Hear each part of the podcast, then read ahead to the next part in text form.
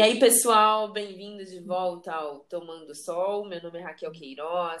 É... Bom, Feliz Natal, Feliz Ano Novo, porque eu tô desde novembro sem gravar nada para vocês. Que vergonha. Mas depois vocês vão entender o porquê, porque eu estava numa missão aí esses últimos dois meses e meio. E agora a gente já tá com os bons frutos aqui. Mas isso é um assunto para um próximo episódio. O episódio de hoje eu trouxe minha amiga Vanessa é, para falar aqui um pouco sobre bariátrica. E aí, Ivan, tudo bem? Oi, gente. Oi, Rá. Obrigada pelo convite. Tudo bem por aqui e com você?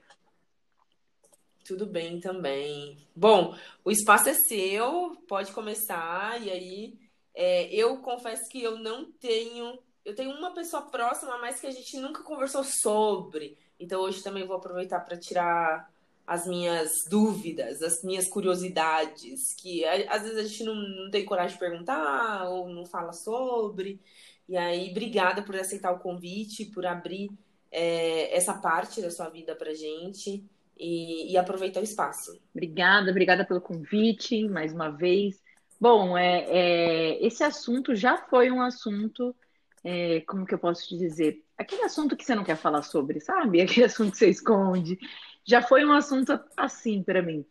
É, porém, hoje, é, depois de começar a trabalhar muito autenticidade, autoconhecimento, isso tem muito a ver com o que eu trabalho hoje, Ra. Isso já, já deixou de ser um tabu na minha vida e é parte de mim. Então, até para começar esse podcast conversando com quem também já passou por esse processo e esconde, tá na hora de assumir uma parte da sua vida que é sobre você. Então, Sim. isso tem tudo a ver com autenticidade, que é o que eu trabalho hoje, né? Então, aqui já fazendo né, um, um merchan aqui do Se Empodera, para o pessoal seguir aí no Instagram, arroba Se Empodera.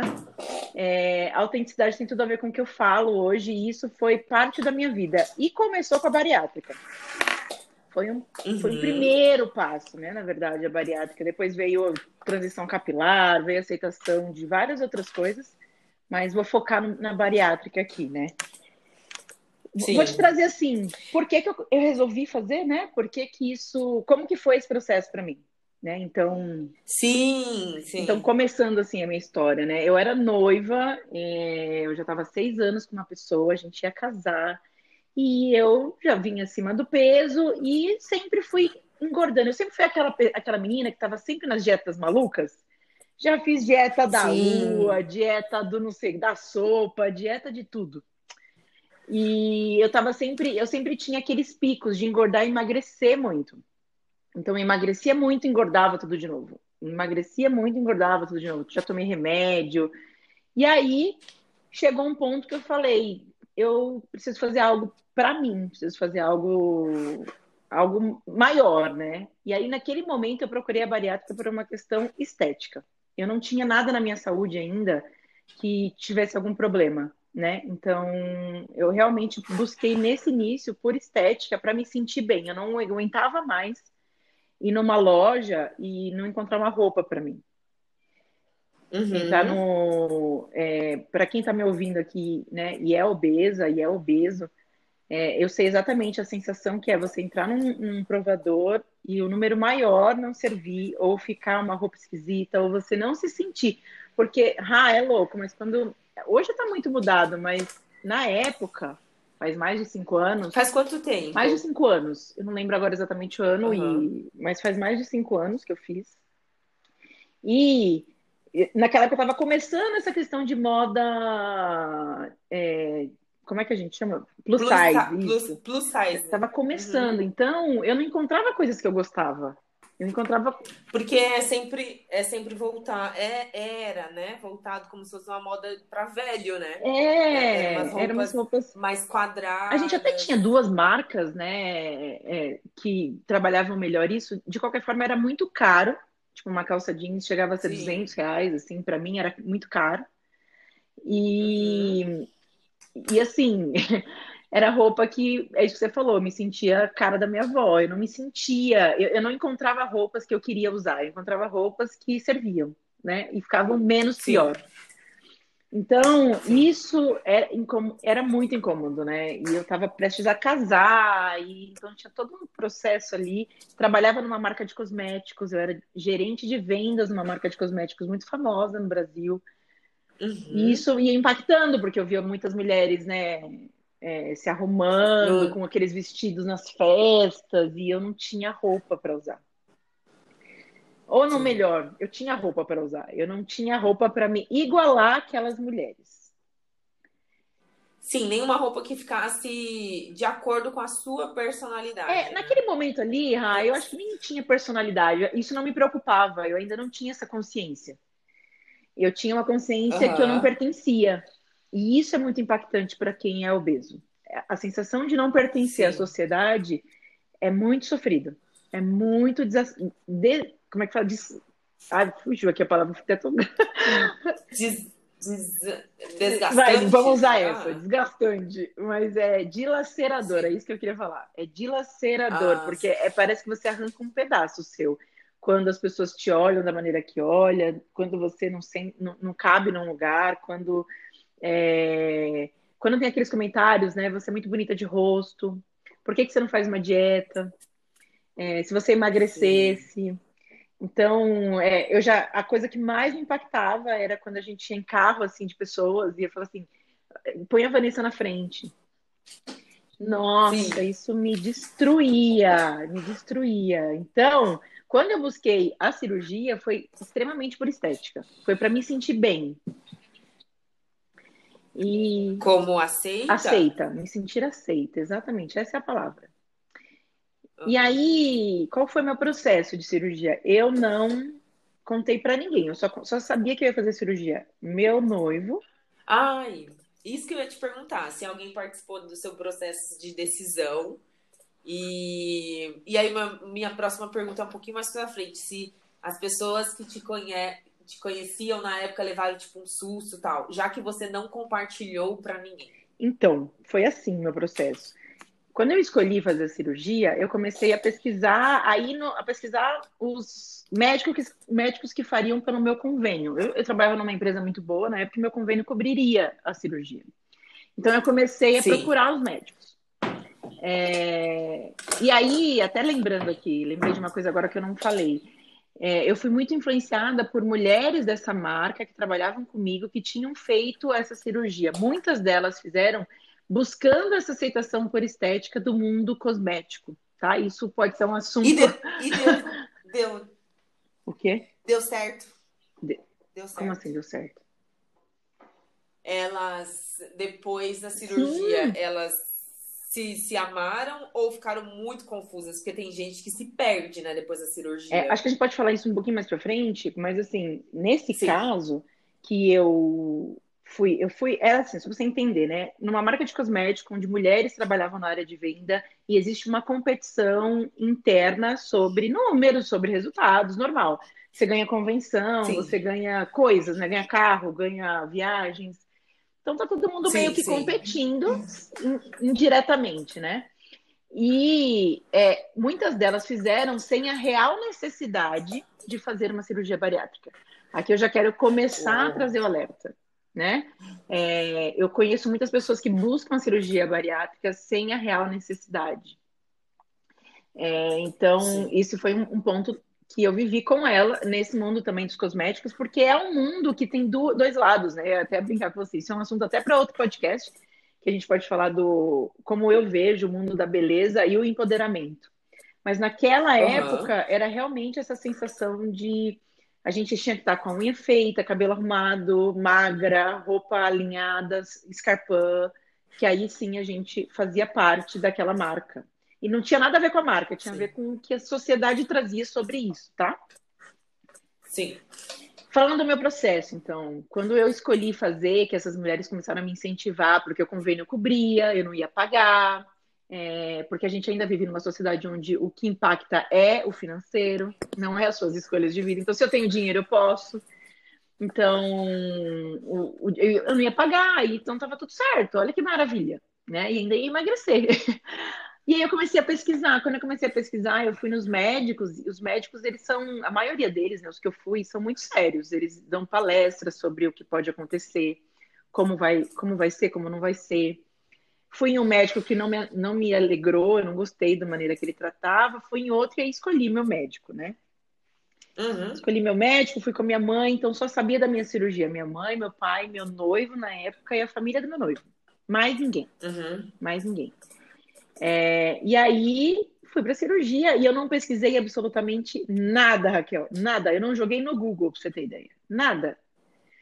Você foi crua para não ter aquela comparação, né? Fui, porque assim, quando eu comecei a falar sobre isso, quando eu comecei a ver algumas coisas na internet, eu vi que tinha muita coisa impactante, muita coisa ruim. É, de morte, de, de vida, né? Então conversei, não foi uma decisão que eu tomei do dia para a noite, só para ter assim, né? Eu conversei com pessoas que já tinham feito, é, conversei com pessoas que, que eu conhecia, então, assim, fui, fui indo caminhando, mas eu não, quando eu escolhi fazer a cirurgia, eu não falei com mais ninguém, para evitar o, aquelas conversas, né? Nossa, mas você sabe que você pode morrer, né? Então, eu evitei esse processo, eu evitei essa conversa. Sim. Sim, surreal que as pessoas palpitam. É, aí foi pra cirurgia, minha família ficou sabendo, eu já estava na, na, na, cirurgia, e mesmo assim, depois da cirurgia, recebi essas mesmas coisas de, de pessoas próximas, do tipo, por que, que você fez isso? Não precisava, podia ter sido de outra forma. É, foi ouvi bastante isso. É, mas nesse caso só você sabia se você precisava ou não naquele momento, né? É, para mim naquele momento foi uma escolha. Eu acho que isso fica até para quem tá ouvindo a gente ainda não fez ou tá pensando em fazer. Cara, é uma escolha. É uma escolha e é uma escolha muito assim, apesar de você poder analisar todas as possíveis coisas que possam acontecer com você, todas as coisas que não podem acontecer e etc. Só fazendo para saber como vai ser para você, porque cada corpo reage de um jeito. Não tem uma regra.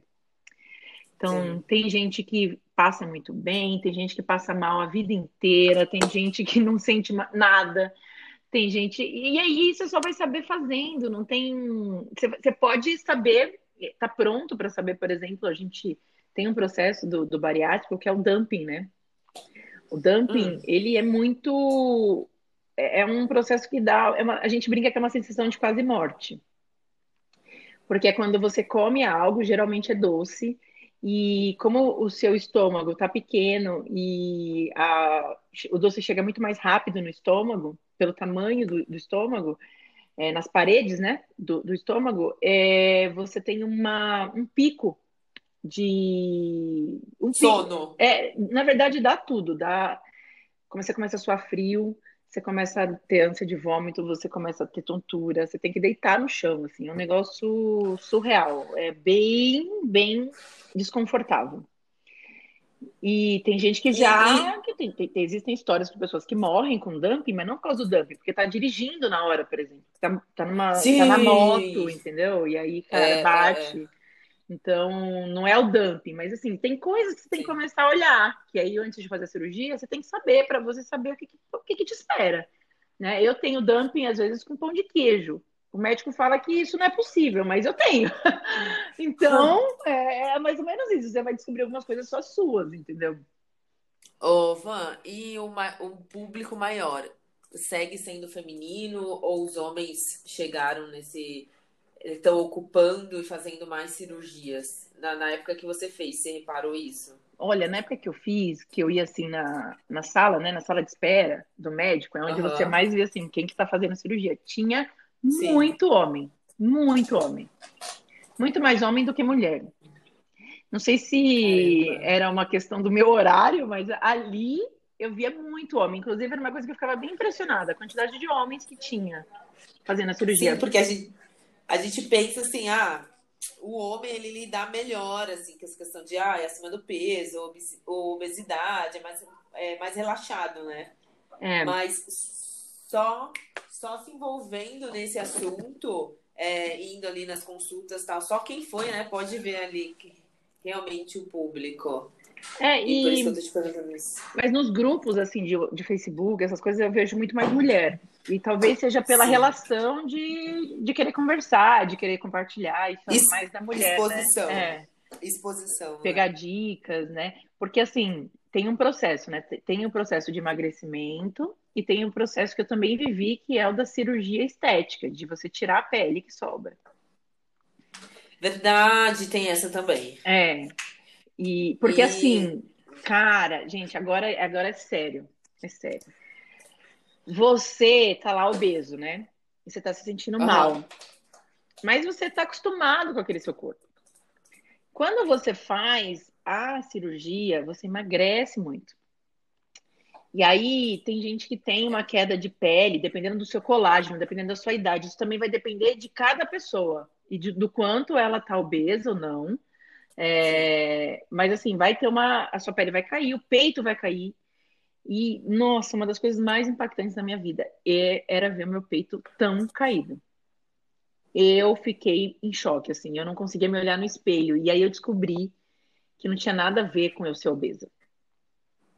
Ali tinha uma coisa, é, uma cobrança estética. Tinha uma cobrança estética, porque assim, se o peito ah, tava gordo, eu não conseguia se olhar no espelho. O peito caía, eu não conseguia se olhar no espelho. Bom, então tem alguma coisa aqui. não, não, eu tava buscando um corpo que não era o meu. Entendeu? Sim. Aham. Uhum. E aí, naquele momento que eu, eu ainda não tinha essa consciência, tá? Eu tô falando hoje todo isso de uma consciência de quem trabalha hoje, inclusive com mulheres, é, encontrando uhum. sua própria autenticidade. Então, hoje a minha clareza sobre esse assunto, e aí eu consigo olhar para o meu passado e, e, descobrir o que estava lá, né? Então, quando eu vi aquilo, eu fiquei muito impactada, conversei com alguma, uma amiga, uma amiga minha me levou no cirurgião, e aí a gente marcou o silicone e a retirada da pele da barriga. Então sim, eu fiz sim. a abdominoplastia e coloquei prótese. É, falando desse processo seu de, tipo, ah, eu estava querendo um corpo que não é meu, é, eu vou acrescentar aqui um pouco do, do meu lado, né? Eu sou uma pessoa, sou uma mulher é, corpuda, e sou corpuda desde criança. Então, uhum. desde criança, tipo, é, eu tenho memórias assim, eu ia pro, bre... pro prézinho, as minhas pernas roçavam uma na outra. Sim! E tinha que passar um creme, maisena, porque a perna roçava. Todas as roupas que eu colocava com 7, 8, 9 anos, meu, até assim, tipo, 14 anos, ficava muito sensuais. Por quê? Porque eu tenho, tipo, bundão e pernão. Chegou um momento, mais ou menos ali nos meus 19 anos, que eu falei, cara, não quero mais esse corpo. Uhum. Eu vou fazer uma dieta e vou diminuir. Aí diminui. É, eu passei por um acidente, eu até já comentei aqui no podcast, em um outro podcast, que eu sofri um acidente de moto e aí eu emagreci 15 quilos. Então isso também, tipo, foi, pá, monstruoso a mudança.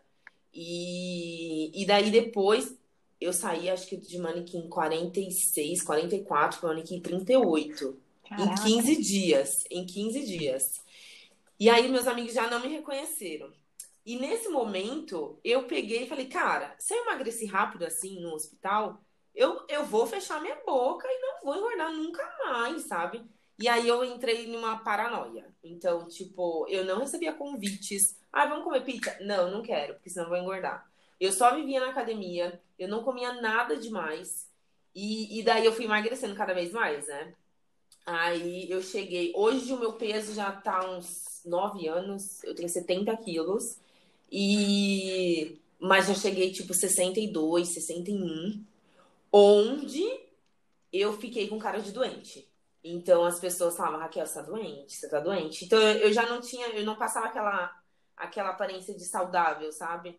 É, eu passava uma aparência de que quem tá doente. E eu amava, meu, que loucura, né? Eu amava estar com aquela aparência. É louco. E... Me identifico muito com a sua história, é. cara. E olha só, eu não diminuí nem perna, nem bunda. Exato. Foi aí que eu tive um choque de tipo, não importa o quanto que eu emagreça, a estrutura do meu corpo é essa. E tipo, eu vou carregar essa bunda grande, sabe? Tipo, essas pernas grossas. E a minha família é assim, as minhas primas são, tipo, super cavalas, sabe? É, é a estrutura da família. E a Jaque deu risada aqui. Cava... Cavala que eu digo assim, mulherão, mulherão alto, sabe? 70 quilos, colchão, é manequim 44, 42. a gente não é. A família não, não é mirrada, não é tipo 36, 38. Ai. Não é? E aí eu falei, cara, é, é, faz parte da, da estrutura da minha família, do, do meu corpo, enfim. E aí foi ali uma desconstrução que eu fui meio que aceitando e tal. É, hoje eu me dou muito bem, assim, tipo, não tenho o que reclamar. É claro que ainda a paranoia daquele tempo, meu, já faz uns 13 anos atrás, eu ainda tenho com muitas coisas, então muitas coisas eu não como. Mas, por exemplo, eu consegui me libertar de não conseguir ir na academia. Então, é uma coisa que, tipo, antes eu tinha um foco, meu, eu vou, eu vou, eu vou. Deixava de ir em festa de família, deixava de ir na igreja, deixava de qualquer coisa. O meu foco era meu corpo, sabe? O meu Deus na época era o meu corpo.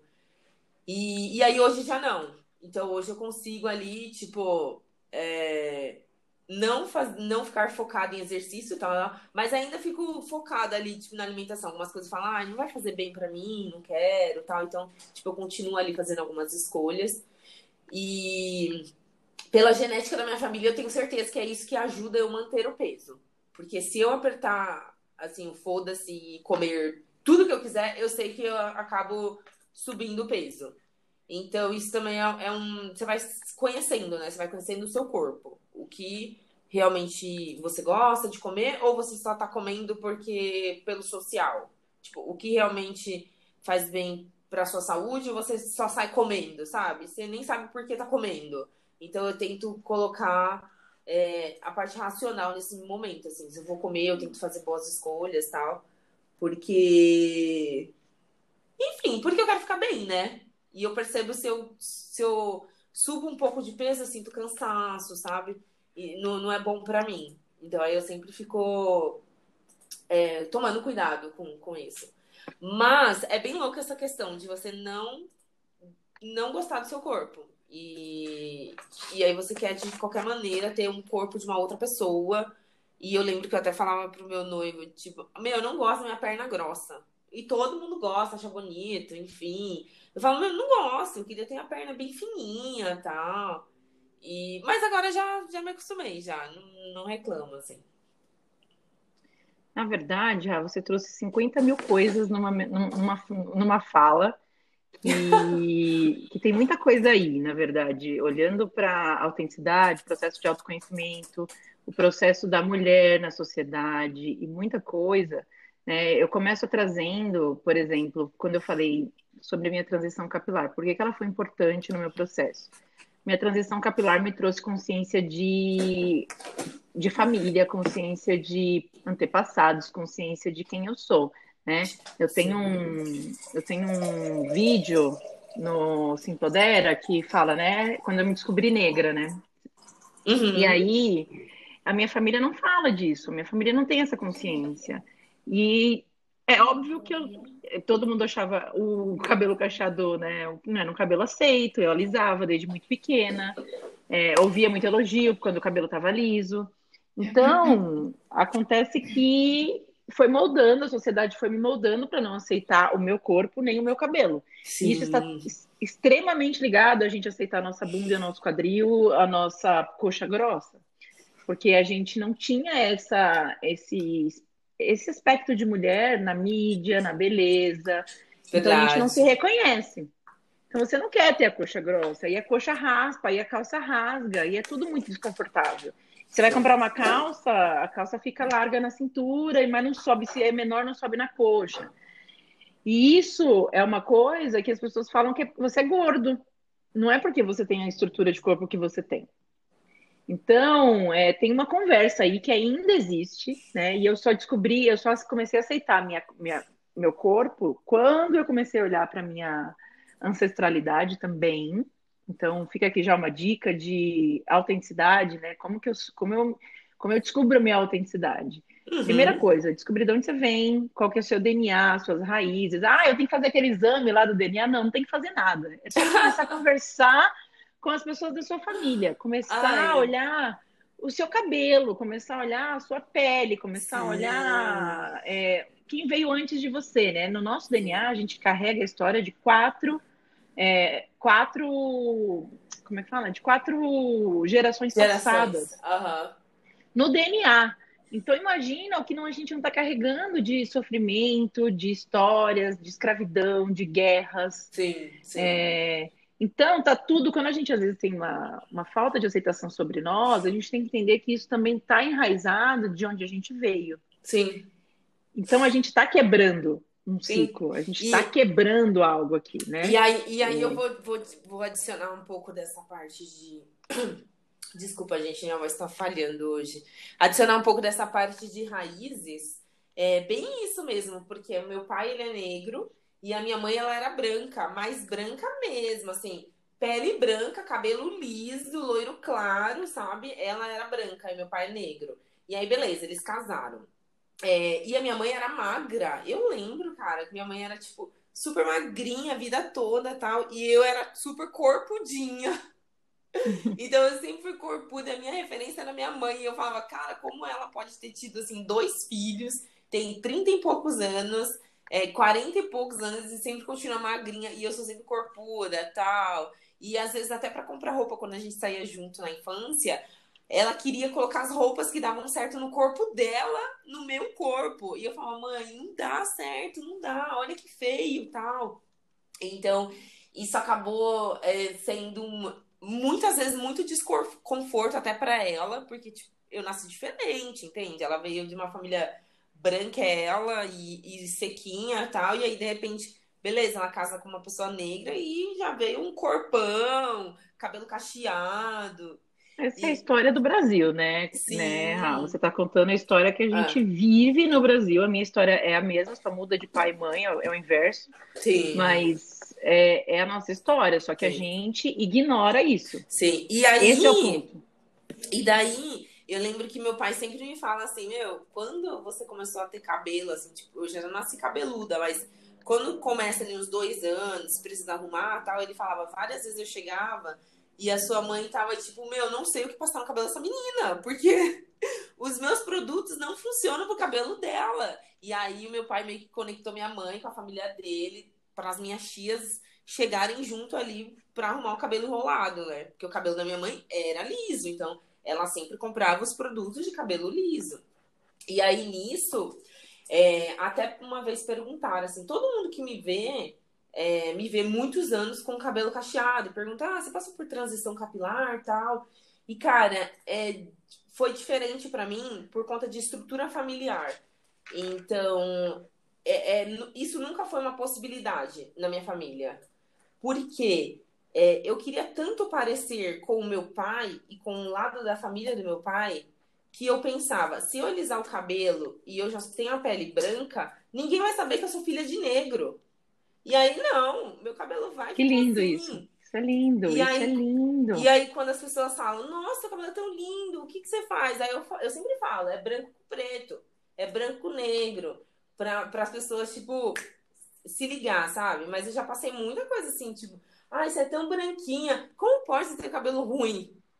Aí eu falo. Nossa, mas isso é comum, ixi, Maria. Sim, é muito comum. E eu falo. Muito comum. Porque talvez eu não sou tão branquinha quanto você imagina. Se pegar uma foto de família, não precisa nem ir na geração lá atrás. Pegar uma foto, o meu irmão é negro, o meu pai é negro, a minha avó é negra, e aí as pessoas já vê que, tipo, alguma é. coisa diferente e tal. Eu acho que, eu acho que esse assunto merece até um, um outro podcast, porque esse assunto é um assunto é, que impacta muito a nossa aceitação. Sim. É, e, e, tem gente que lida com, essa, com isso de formas muito diferentes. Ah, de falar do cabelo ruim, de falar que o cabelo, né? E, e assim, eu escutei muito isso muito pequena. Ah, é tão bonita, mas tem um cabelo ruim. E eu, eu passei, quando eu fiz a minha transição pela última vez, eu cheguei a sentir a dor de sentir essa frase. Quando Sim, eu escutei ela novamente. Imagina. A dor da minha criança, né? A dor da Vanessa com hum, que pequena, que não, sem, não sabe diferenciar o que é um julgamento de alguém e o que é verdade, né? Então, é preciso, é preciso. É, e, e aí, né, que eu falei que você trouxe bastante coisa na sua fala, que eu queria acrescentar uma outra coisa que tem a ver com o, muito sobre essa questão do peso, da bariátrica e da, da cirurgia, de estética, É que é sempre assim. Eu acho que é necessário fazer uma análise do porquê a gente toma algumas. A gente faz algumas escolhas sobre nós. Sim. Né? Então, e você falou, tipo, ah, eu vou, não vou comer isso porque eu tenho consciência de que quando eu estou acima do peso eu não me sinto tão bem. Isso é uma consciência que faz você escolher ou não comer algo por você. Sim. Mas a partir do momento que a gente começa a fazer essa, essas, esses, esses pensamentos, que eu tenho que estar magra por algum outro motivo, que não é conscientemente para o meu bem-estar, para a minha escolha, é isso que precisa criar um alerta, né? E não é que tá certo ou tá errado. Você pode fazer o que você quiser da sua vida. Uhum. Mas isso escraviza de qualquer forma. É uma escravidão que não tem fim. É, porque é o que eu falei, né? Aí, você, aí eu fico magra, aí o peito caiu, aí levanta o peito, aí levantou o peito, agora a cicatriz do peito tá feia, aí vamos fazer outra cirurgia para cicatriz. Aí agora é o nariz. Eu cheguei aí na minha, na minha cirurgiã, que fez o meu, a minha prótese, mulher maravilhosa, incrível. Ela foi tão incrível que eu cheguei na. Sentei com ela um dia. E eu tinha um namorado na época, que assim, tem outro. Quando, até trazer um parênteses aqui, gente, quando você faz cirurgia bariátrica, muda tem tudo. um impacto muito grande na vida. Muda tudo. Não só muda tudo, as pessoas à sua volta não reconhecem. Eu escuto muito as pessoas falando que quem faz cirurgia bariátrica fica louco. Sim, e... isso, isso que eu queria perguntar para você. Se você ficou do, se você não se reconheceu no espelho e se você teve alguma dificuldade com o seu novo corpo. Se em algum momento você falou, ai, por que, que eu mexi nisso? Ai... Eu acho que. Não, eu acho que as pessoas não ficam doidas, não. Eu tenho uma opinião totalmente contrária disso. Eu acho que as pessoas começam a descobrir quem elas são. O fato é, você, quando você está obeso, quando você está nessa situação, você aceita muita coisa porque você tem uma sensação de que você não pertence. O não pertencimento faz você ser o bonzinho. Não falo que gordinho é legal, gordinho é muito legal, né? Gordinho dá risada, gordinho é cara muito bacana. Não tem gordinho chato. Porque é mais passivo, né? A pessoa. É, ele quer ser aceito, então é. ele já é gordo, ele vai ser chato, né? Ele já é gordo, ele vai vai falar que ele não gosta de algo. Então, inconscientemente, tá, gente? Quem tá ouvindo aqui fala: não, eu nunca pensei isso. É o seu inconsciente que vai fazendo você aceitar coisas que você talvez acha que aceita porque você gosta. E aí, quando você emagrece, você começa a ter uma sensação de: uau, eu posso existir. Eu posso existir. Né? Eu cheguei a ter uma sensação uma vez que eu. É, a primeira vez que eu pulei corda eu sempre fui uma criança maior, assim, também, de estrutura, né? E, uhum. eu estudava numa escola particular, com bolsa na época, e as meninas eram tudo loirinha, magrinha.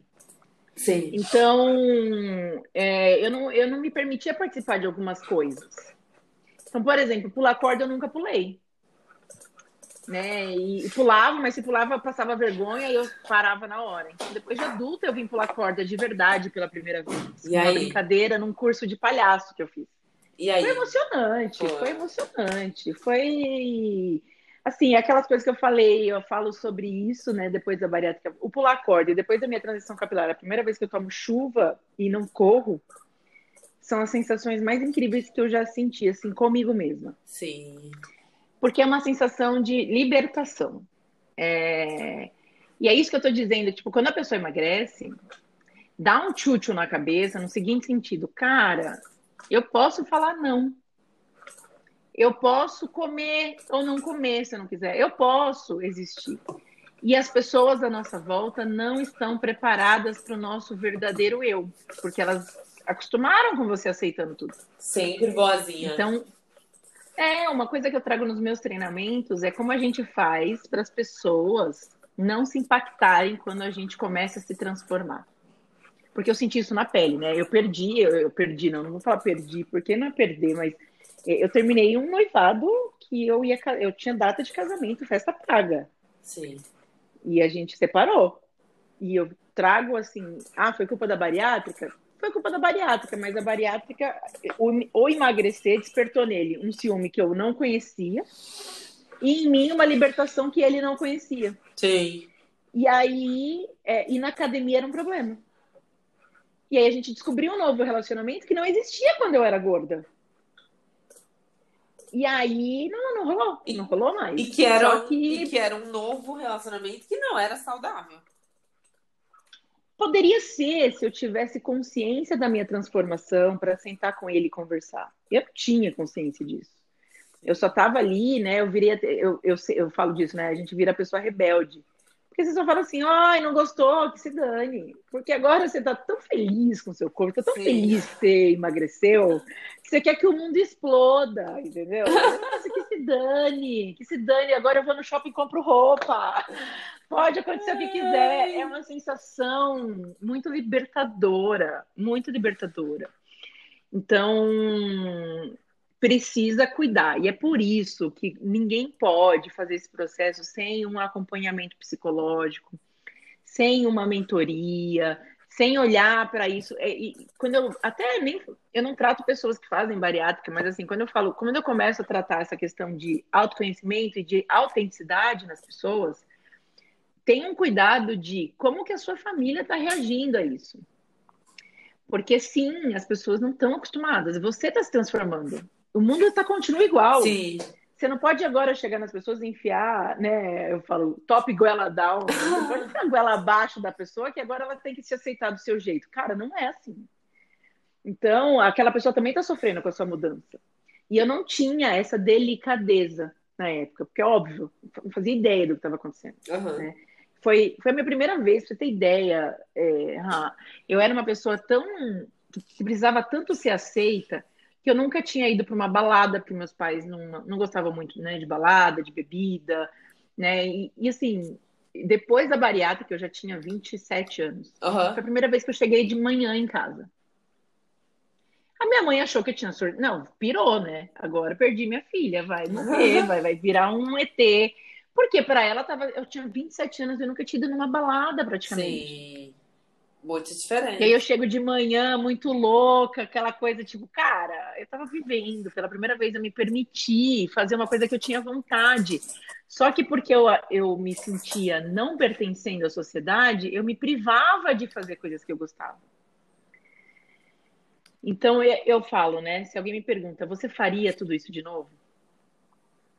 E eu te respondo que com toda a certeza do mundo. Eu não me arrependo de nada de, de nenhum momento, nem do. Assim, o pós-cirúrgico é muito desafiador.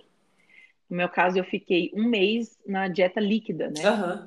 E olha que loucura, eu tinha ganhado uma campanha de viagem daquela na empresa de venda. Uhum. Quando eu entrei na dieta pastosa, eu fui para o Panamá, uma semana com tudo pago, festa na piscina, aquelas coisas. E, e eu falei, não, eu ganhei, eu vou. E eu tava na dieta pastosa, que é a dieta que você já pode comer um purezinho, uma carne moída. Cara, é louco, mas assim, eu cheguei lá e, e aí você senta no restaurante, assim, aqueles restaurantes gigantes de hotel, né? Sim. né? E eu lembro de todas as refeições eu correr pro banheiro para vomitar. Não porque eu estava comendo algo que não podia, mas porque eu estava comendo numa velocidade que não, não podia. Só que eu tava já é pra você ver como o externo impacta como nós cuidamos das coisas. Então, você estava ali no evento, tá, comer e esquecia. Aí corria pro banheiro. Sim. Então, eu passei por situações extremamente desconfortáveis, extremamente é, vergonhosas, mas, nossa, me descobri como pessoa, né? Porque é muito. E aí, tô, a gente tá falando de pessoas obesas e Sim. pessoas que né? Mas assim, tem pessoas que não são obesas e passam por isso. Estão aí nesse mundo de não sou aceito. E descobrir quem você é, de poder falar assim: ah, não, eu vou hoje sair com meus amigos e tomar uma cerveja porque eu quero, porque eu acho que eu posso fazer isso, porque eu pertenço a esse mundo. Então, eu vou no shopping, eu vou comprar uma roupa que eu gosto. Ah, eu. É... E, e, essa conversa tá sempre na nossa cabeça, né? Eu fui fazer fotos aí, as fotos no, no, no Atma, e tinha conversa na minha cabeça de que eu não servia, de que as roupas não eram para mim, de que o meu tamanho não, não ia ter roupa para mim. Sim, todo... Ainda existe todo... um processo. Uhum. É, é, todo o tempo, né? A gente. É todo o tempo. É, se, se, se policiar no sentido de que, beleza, é, que vozes são essas que estão na minha cabeça agora? Falando que eu não posso vestir isso, ou eu não posso ir para esse lugar, ou eu não posso comer isso e que nem você falou, eu não me arrependo. Porque até então, se você arrependesse, você não ia conhecer a Vanessa que você é hoje. Uhum. E, e... É, talvez teria feito outro processo, mas de qualquer forma, é assim, vale a pena. Sim. Vale a pena, gente. O, o é, vale a pena, vale a pena, eu falo, né, na minha, na minha vida, porque assim, tem gente que tem tanto impacto negativo, que se arrepende. Sim. É, então, é, pode ser que para você que está ouvindo a gente aqui, você tenha um arrependimento, porque ai, numa, nunca mais comi igual, nunca mais tive prazer com a comida, porque assim, é, tem uma outra coisa, né, que eu faço análise corporal de eu, eu tenho uma técnica, né, que eu aplico nas minhas mentorias, que de acordo com o seu corpo, em algum momento da sua vida você sofreu mais impactos de coisas ou outras, uhum. né? E tem um perfil, que é o perfil oral, que é um perfil que tem prazer com a comida. Geralmente, as pessoas que são mais gordinhas têm esse perfil um pouco mais alto. Geralmente, tá? Não é uma regra, mas geralmente. Por quê? Tem prazer em comer, só que se bloqueia do prazer, então come, porque o oral, a boca é importante, então a pessoa vai colocar coisa para dentro, porque assim é a forma que ela se expressa na vida. Uhum. Só que por ela não aceitar isso, ela não controla. Então, o autoconhecimento de você saber que isso é importante para você te faz parar muitas vezes na frente do prato e começar a, a, a se relacionar com esse momento diferente de, de como o mundo se relaciona, por exemplo. Porque às vezes na sua família ninguém mais é oral, só você. Todo mundo come rápido e ninguém liga para prato bonito tal, e aí você se culpa por né, ter uma necessidade de, de ter uma relação com a comida. Não, mas você tem uma relação com a comida. Então, a pessoa que faz a bariátrica, eu escuto alguns relatos sobre isso. Fiz a bariátrica e hoje eu não tenho prazer em comer e isso me deixa triste. Como resgatar esse prazer? Porque o prazer, às vezes, não está em não ter prazer mais em comer, mas sim no psicológico do que, que é comer. Né? Do, o que, que é prazer, o que, que é comer, o que, que é parar e, e, e saborear uma comida. É, então, tudo isso faz parte do pós-operatório que a gente não fala. Então, só fazer a bariátrica não resolve problema de ninguém. De ninguém. Né? Você pode criar uma nova máscara para sua vida, um novo personagem para viver, ou você pode realmente descobrir quem você é nesse processo. E pode ser um processo de bariátrica, pode ser um processo de emagrecimento, pode ser o um processo que você escolher.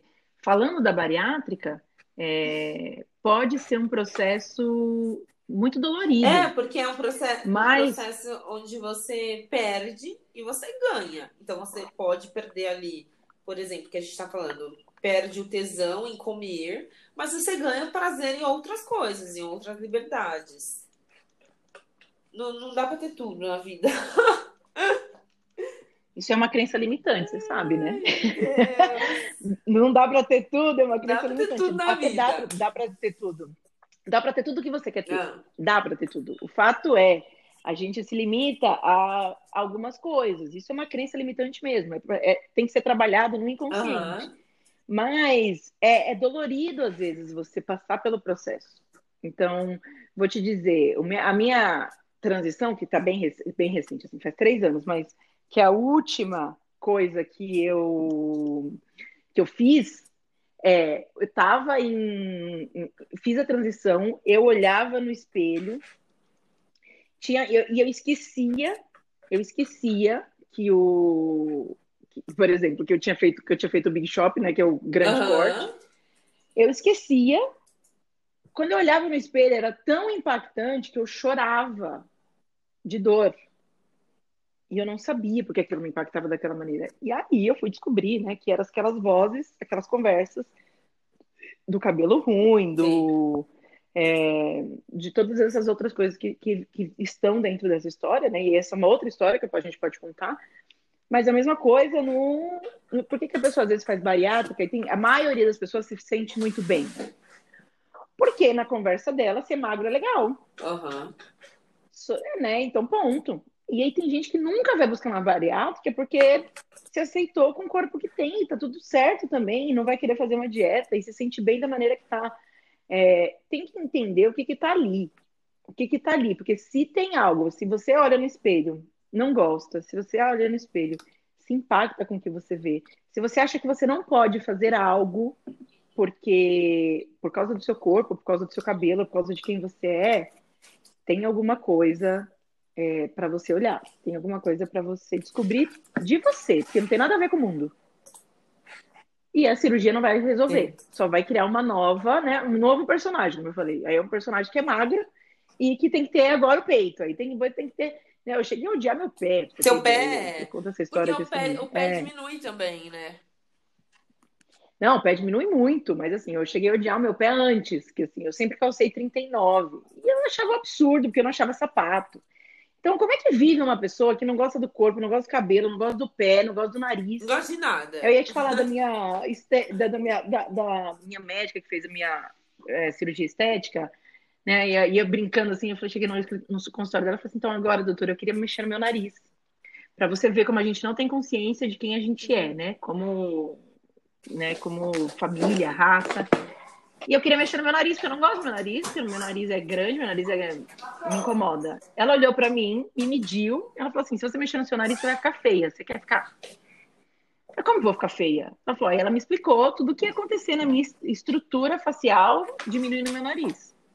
Ela falou: sua boca vai parecer a boca do Coringa, que você tem um sorriso proporcional ao tamanho Sim, do seu nariz. Porque é tudo harmônico, né? É, e aí eu falei, cara, não quero mexer, não. Mas assim, se fosse outro cirurgião, ia falar, opa, vamos lá. Sim, sim. Então, o quanto a gente está preso a algumas coisas que às vezes a gente cai em algumas armadilhas de pessoas que não vão falar para você. É, você já mediu o seu rosto e viu o, como, o quanto ele é simétrico para você mexer nisso? E, e não, eu vou falar, claro, mais uma cirurgia, vamos. Então você tem que ter consciência do porquê que você está buscando uma cirurgia, do porquê que você está querendo fazer isso, gente. Então, antes de qualquer coisa, conversa com você mesmo, conversa, vê o que está aí, vê o que, que, o que, que a cirurgia bariátrica vai te trazer. O que, que realmente você quer ganhar com a cirurgia bariátrica. Sim. Sim. E com qualquer outra mudança, né, Van? Como, por exemplo, a transição capilar qualquer. e tal. É, eu até comentei aqui em um, um podcast de transição capilar que eu alisei meu cabelo durante um período, porque eu, eu trabalhava no aeroporto e eu entrava às seis da manhã. Então, eu saía de casa às quatro e vinte da manhã. Aí, na época, eu não conseguia é, organizar o meu cabelo. Hoje já consigo. Hoje, se tiver que sair quatro da manhã, eu já consigo organizar ele é, cacheado. E eu falei, meu, melhor escolha é eu alisar durante esse período. E aí, ali eu alisei durante o período de 10 meses. E aí, durante esse período, eu me senti muito feia. Ai, Olha que maluca. Engra... Gostoso. Era engraçado que as pessoas falavam assim. Ai, seu cabelo é tão bonito. Aí eu falava, meu, você tem que ver ele enrolado. Aí eu mostrava foto do, de quando ele tava enrolado, porque eu falava, ó, é só um tempo, é só enquanto eu tô no período da manhã. Eu ficava agoniada com aquele cabelo liso e eu ficava agoniada, agoniada. Porque a estrutura não ficava legal. O meu cabelo é muito fino. Então, você passar uma progressiva nele, ele não fica escorrido. Qualquer vento que bate, ele é volumoso. Então, ele ficava um liso volumoso, sabe? E aí eu falei, meu, que coisa. E aí depois eu fui transferida. E aí eu fui trabalhar interno. E aí eu passei pela, pela transição. Mas é, o meu cabelo tava bem curtinho. Então, eu não tive um um susto. E porque eu também já me conhecia antes, né? Eu já sabia como. Eu já me gostava antes do cabelo cacheado. Então a minha transição foi o contrário. Aí cada dia que eu olhava aquele cabelo liso, eu falava: Não, esse não é da minha cabeça, não. Você vai sair daí e tal. E, e aí depois né, eu fiz ali a transição para ele voltar a ser cacheado e tal. Mas isso faz muito tempo. Eu tinha 21 anos, eu tenho 32. Então, foi uma época também que ninguém tava fazendo transição tal. E, e até quando começou esse processo, esse movimento na internet de transição capilar, é, eu até me assustei. Eu falei, sério, gente, que, que muda muito assim na cabeça das pessoas tal. E depois a minha prima falou, ah, vou fazer a transição. Começou a fazer. E aí era tão doído para ela. E para mim era uma coisa tão tipo, normal, assim, porque era o cabelo que eu tinha desde criança, é o cabelo que eu gostava tal. Mas eu fui beneficiada com isso, porque aí é, esse movimento ganhou espaço no mercado e veio novos produtos, novos salões, é, salões uhum. especializados e tal. Então eu acabei é, gostando aí da, do movimento.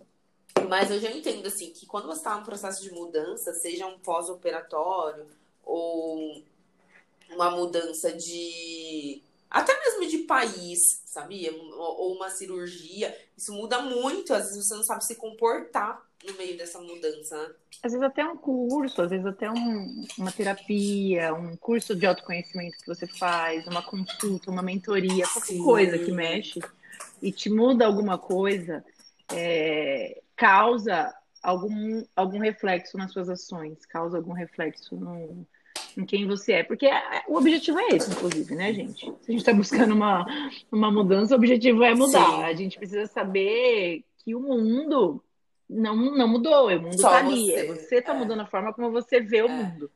Né? Isso é um ponto. E como você vê o mundo é o que você acredita da vida. Então, às vezes, muda tão radicalmente o que você, como você vê o mundo, que o que você acredita sobre a vida muda. E é por isso que às vezes muda marido, às vezes muda o, o namorado, às vezes muda a namorada, a esposa. Tem muita separação depois da bariátrica. Uhum. Porque não, não é porque a pessoa ficou maluca e as pessoas gostam de trazer isso. Ah, ela ficou doida. Não, é porque mudou de uma forma, foi um autoconhecimento tão grande que ela descobriu que não é aquilo que ela queria. que, ou ele. que não encaixa mais, né, naquele momento. É, igual cabelo. Eu, eu brinquei esses dias num, num curso meu que eu contei para as pessoas sobre né, essa parte de autenticidade, que tem um, um tava com um crush que ele pegou e falou assim: "Ah, eu gosto mais de você de cabelo liso". E aquilo me impactou na hora. Mas depois eu fiquei pensando, cara, eu me gosto mais de cabelo cacheado. E se eu não encontrar alguém que me gosta mais de cabelo cacheado, a pessoa não vai suportar ficar comigo. E aí é um problema dela. E por quantas vezes a gente se adapta para o outro gostar da uhum. né? E aí, quando você tá presente, que tipo, cara, eu gosto do meu cabelo cacheado, quem gosta do seu cabelo cacheado vai aparecer. É uma questão de consequência da energia, Sim. consequência do que você escolhe para você. Então, se você escolher que você vai ficar mudando porque as pessoas que chegam querem que você mude, só vai chegar gente que não te aceita, porque é isso que você está emanando. Então, fica aqui já a dica para o final, aqui, né? Fica a dica. Que loucura! É, o que você escolhe é o que você tem. Então, se você escolher que você não se gosta no corpo que você tá, você só vai encontrar gente que não se gosta no corpo que você tá. E é assim que a vida é. Então, isso, esse negócio da transformação, a maneira como você enxerga o mundo é como o mundo é para você.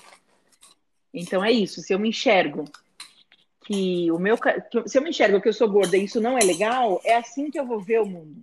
E a partir do momento que eu faço uma transformação, como essa, vai da bariátrica, eu começo a enxergar o mundo de uma outra forma e as pessoas que estão à sua volta, às vezes, não se encaixam mais ao seu pensamento novo.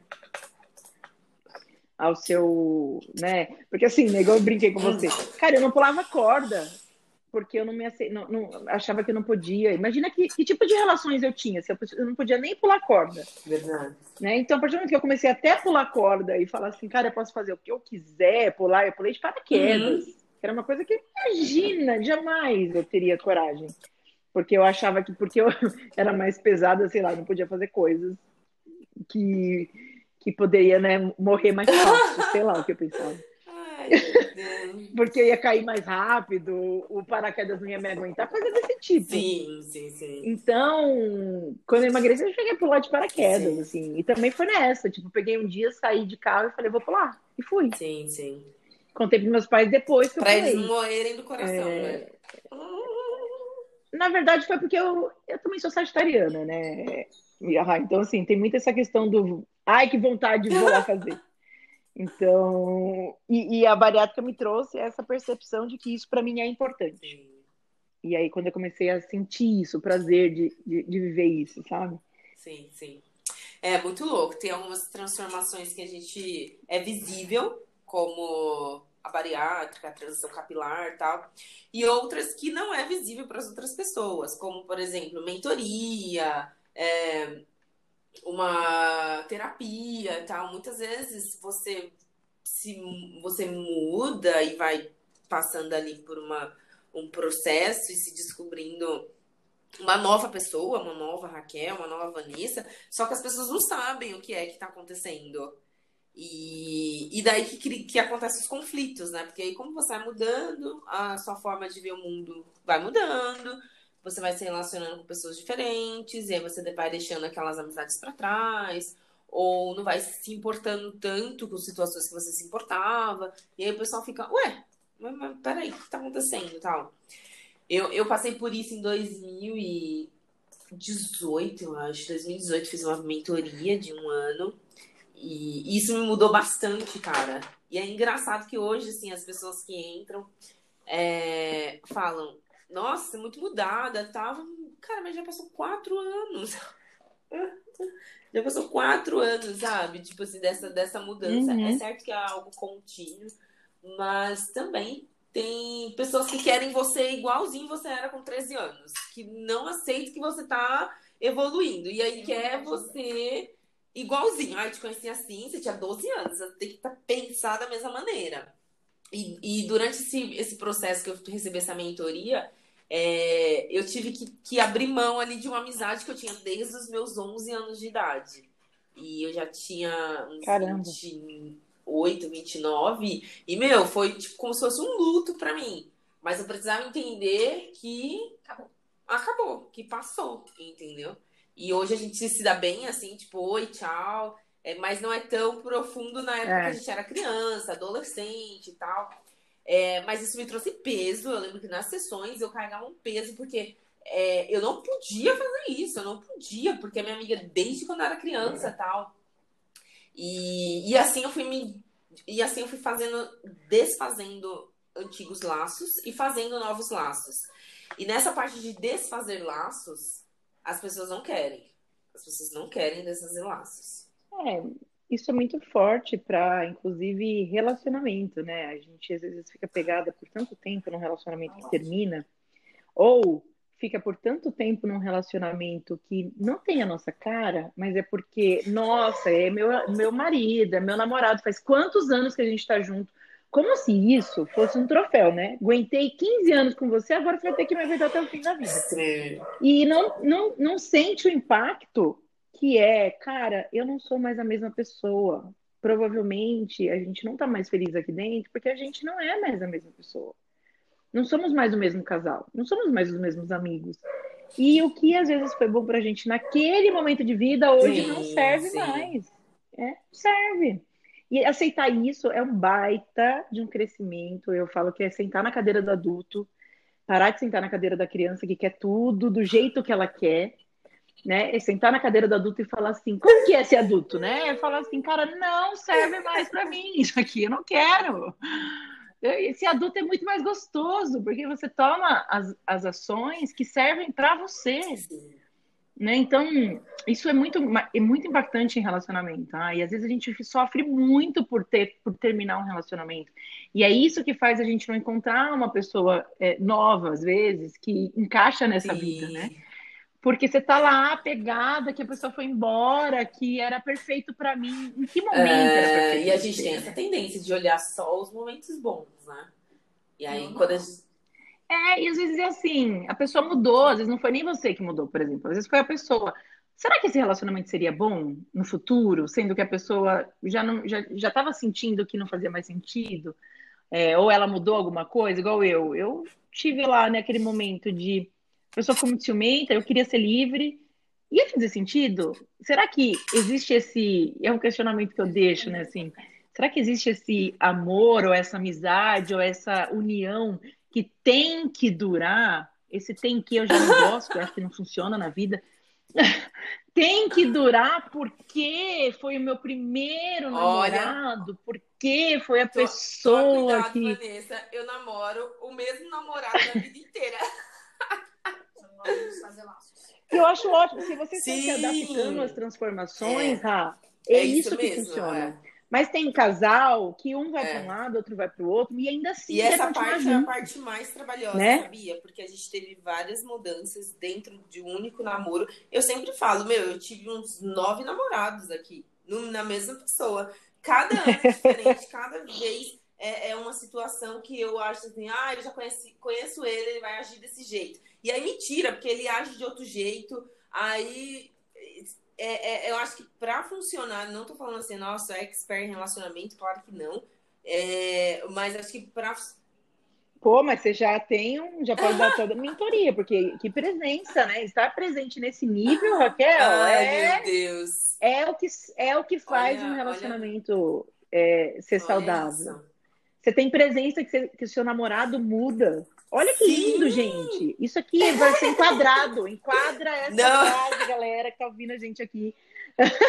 Porque isso, a gente, a gente, o que você tá falando das pessoas fora, é o que a gente quer Sim. dentro dos nossos relacionamentos. A gente quer que a pessoa que tá com a gente seja a mesma pessoa que a gente começou a namorar. Lá Não no é. primeiro dia, É, lá não no é, primeiro não é. encontro. Não E é. vai sofrer, bebê. Vai sofrer, vai tudo, sofrer. tudo Vai muda, sofrer. até os presentes. Meu, quando você tem 18 anos, você ganha um Galac e você tá super feliz. Quando você tem, você tem 32, Guarda você até tem 32, embalagem, você né? não quer ganhar um Galac, velho. Você não quer, entendeu? Cara, isso. E Isso, porque você está trazendo, é muito importante, porque às vezes a gente está em momentos de vida Sim. diferentes e se você não tem essa conversa com a pessoa, que você fala assim, o Galac não funciona mais para mim, é aí que morre o relacionamento, porque você não Verdade. comunica, né? Não comunica que Galac não funciona mais. E a pessoa, às vezes, continua e usando Galac, tá... e aí eu quero te reconhecer. É, eu quero te reconhecer, porque isso que você está falando, Han, é um, é um mérito de vocês dois, porque deve ter muita comunicação nessa, nesse relacionamento. Porque, assim, se, não, se você não comunica que não funciona, tem gente que não vai. As pessoas não têm bola de Verdade. cristal, gente. Você tem que falar. Galac não funciona mais pra mim. Pô, mas até ontem funcionava. Ontem então, é não ontem. mais. Você, topa descobrir é, o que eu Sim. quero agora? Topo. Aí, E aí o que- relacionamento cresce. Né? Mas se a gente fica nessa ilusão de que o Ah. namorado vai adivinhar Não. que Galac não funciona mais e você vai pra rodinha das amigas reclamar dele, que ele continua dando Galac, não vai, não vai mudar nada. É, mas, não melhora. mas até mesmo tem- tem- é, é, até mesmo família. Tipo, é, é, sua mãe vai perceber Uhum. que Galac não funciona mais pra você. Ela fazia isso desde quando você era criança. E aí, tipo, você vira adulto. É, e aí não funciona mais. Tipo, você não quer mais, você não se conecta mais com esse ato de, de amor, esse ato de serviço e tal. Se você não falar pra ela, ela vai continuar dando Galac, porque foi assim sempre e tal. E às vezes as pessoas Claro, porque que, porque, gente, as pessoas não têm que adivinhar, né? O que a gente Sim. quer, honrar. E, e se colocar e falar assim, ó, eu não quero mais Galac, agora eu quero um diamante negro, né? Vamos brincar aqui com os chocolates. É, às vezes a gente não tem coragem de fazer isso. E não ter coragem de fazer isso tem a ver Porque com quem você é Porque e tem medo, autenticidade. amiga. Porque se eu falar que. Se eu Autenticidade, linda, falar, autenticidade. se A eu gente não sabe o que é eu isso. gosto de diamante negro, e ele me deixar? Ah, não, vou ficar com Galáxia. Exato, exato, porque a gente não sabe, a gente está se adaptando, é aquilo que eu falei. Se você está vivendo a vida se adaptando a quem chega, você nunca vai ser feliz. Porque você está sempre tendo que se adaptar, porque só vai chegar gente que pensa diferente, porque é isso que você emana. A partir do momento que você fala, eu gosto de diamante negro, você gostando ou não, e a pessoa querer ficar com você mesmo gostando de diamante negro, e o e Galac para ele sendo mais gostoso, é, essa conversa tem que existir, porque senão alguém vai se vai ter que se, como é que fala? Vai ter que se vai ter que deixar de existir uhum. nessa, nessa relação. E não funciona, É. não funciona, né? É, então, eu já errei muito com isso, isso, depois que, né, ainda estou solteira, mas assim, tô aprendendo, quem tiver ouvindo esse podcast, estamos aceitando currículo, tô aberta a uma relação poderosa agora, só se for assim, só se for com comunicação. É, mas essa parte é a, é a parte mais trabalhosa, assim, tipo, do, da- do meu relacionamento, eu dando meu depoimento aqui, é a parte mais trabalhosa. Entender que, meu, é, a gente mudou, porque eu conheci o meu noivo, eu tinha 18 anos, cara, tenho 32 anos. Ele tinha 20 Imagina. anos, sabe? E agora ele tem 34, então, tipo, muito diferente, sabe? A gente é outra pessoa tal. E até a gente conversa muito assim quando a gente vê outros casais conversando e tal. E aí, ai, que, qual é o segredo pra ficar muito tempo? Não sei o quê. Aí eu, aí eu falei pra ele, Adoro amor, essa não sei, não sei, não, fala aí pra mim, qual que é o segredo, não sei o que, não sei o quê. Porque as pessoas ficam pintando as coisas cor-de-rosa. Ai, o segredo é amar. Ai, o amor supera tudo, não sei o quê. Aí nesse dia eu lembro que ele lançou uma mentira, velho. O segredo é você ter vontade. Você tem que ter vontade de estar com aquela pessoa, de ver aquela pessoa bem, de cuidar daquela pessoa. E ali muitas vezes você vai passar por Uhum. cima de você. Eu não tô falando assim de se colocar de lado, mas tô falando de amar o outro, entender Uhum. o outro, por quê? Porque você tem vontade de ficar com aquela pessoa e fazer o bem pra aquela pessoa.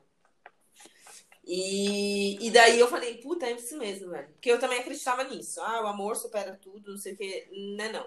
No dia a dia, não é o amor. No dia a dia você sabe conversar. Amor é, Gente- é. Amor é construção. Gente, Mas eu, eu vou te trazer uma coisa sobre isso e, e, e vale pra tudo. É, é isso mesmo, Jaque. Tá, outro podcast. Não é, né? não é? Mas a gente Olha. volta. Eu preciso. Eu... Pra- mas assim, para deixar o, o, o pensamento sobre isso, é que assim, sabe qual que é o ponto? Tá todo mundo esperando uma solução milagrosa para ser feliz. Ninguém quer ter que fazer o, o trabalho que tem que ser Não, feito. trabalhoso. Então a pessoa tá esperando, ai, é o amor, ah, então eu não encontrei o amor ainda, então deve ser isso. E aí nunca vai encontrar, né, gente? Porque E não amor é não é isso. É, é a mesma coisa para tudo, para para felicidade, para não é aceitação, para responsável. autenticidade, para gostar do E seu não é corpo. responsabilidade do outro, não, cara. É isso, autorresponsabilidade liberta, mas dá Sim. trabalho, dá trabalho. É, isso aí. Bom, a gente volta. Já deu mais de uma hora, Van. Olha isso, que loucura. Foi muito bom conversar com você. Obrigada por trazer todos esses conhecimentos e informações é, pra gente. Foi maravilhoso. E deixa, deixa todos os seus arrobas. É, fala um pouquinho do- das vertentes do seu verten- vertentes do seu trabalho pra gente. E isso aí. Bom, obrigada. Gente, assim, ó, me chamou para falar é um problema, porque eu gosto desse negócio, eu gosto de falar, gosto muito de, de, de conversar. E conversar com gente gostosa é uma delícia, né? Então, ah, obrigada pela conversa, foi uma delícia. É, meus arrobas, hoje, hoje eu tenho o Simpodera, né? Que é o meu arroba de trabalho, é, um, é o, o Instagram, que eu trabalho bastante autenticidade e empreendedorismo. O que, que isso quer dizer, né? Eu trago em mentoria, em cursos, essa questão de você se aceitar para você ser líder da sua própria vida. Empreendedorismo, para mim, nada mais é do que ser líder da sua própria vida. E não tem a ver com ter CNPJ. Eu acho que ter CNPJ, para mim, é porque eu acredito sobre empreender, é uma consequência de quando você acaba aceitando quem você é. Uhum. Quando você começa a aceitar quem você é, o empreendedorismo por CNPJ acaba chegando.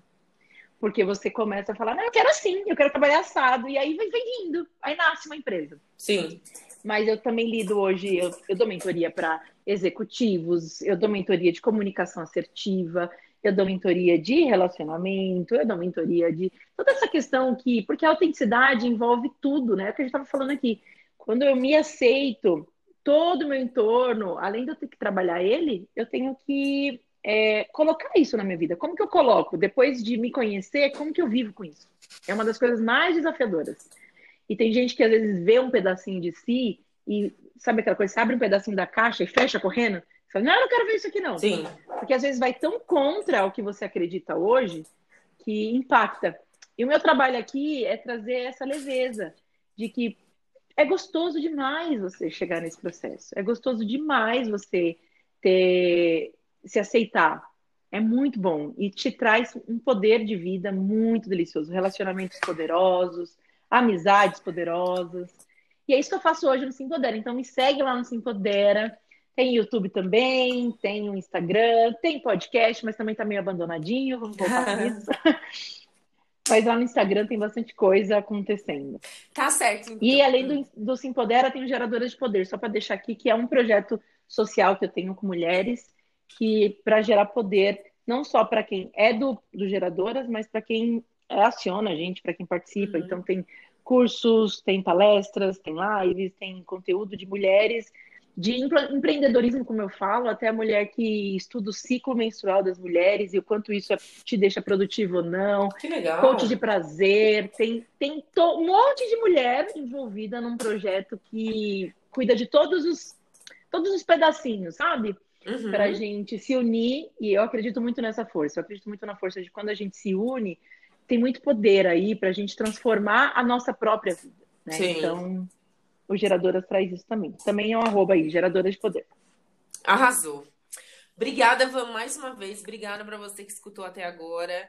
É, foi longo, mas foi maravilhoso, muito conteúdo aqui dentro. Vou convidar a Van para um próximo bate-papo aí. É, e agora o arroba Tomando do Sol podcast, ele tá inativo, então aí você consegue ouvir esse podcast no arroba que é o meu próprio Instagram. Tá bom? Muito obrigada, Van. Um beijo. Obrigada, gente. Um beijo.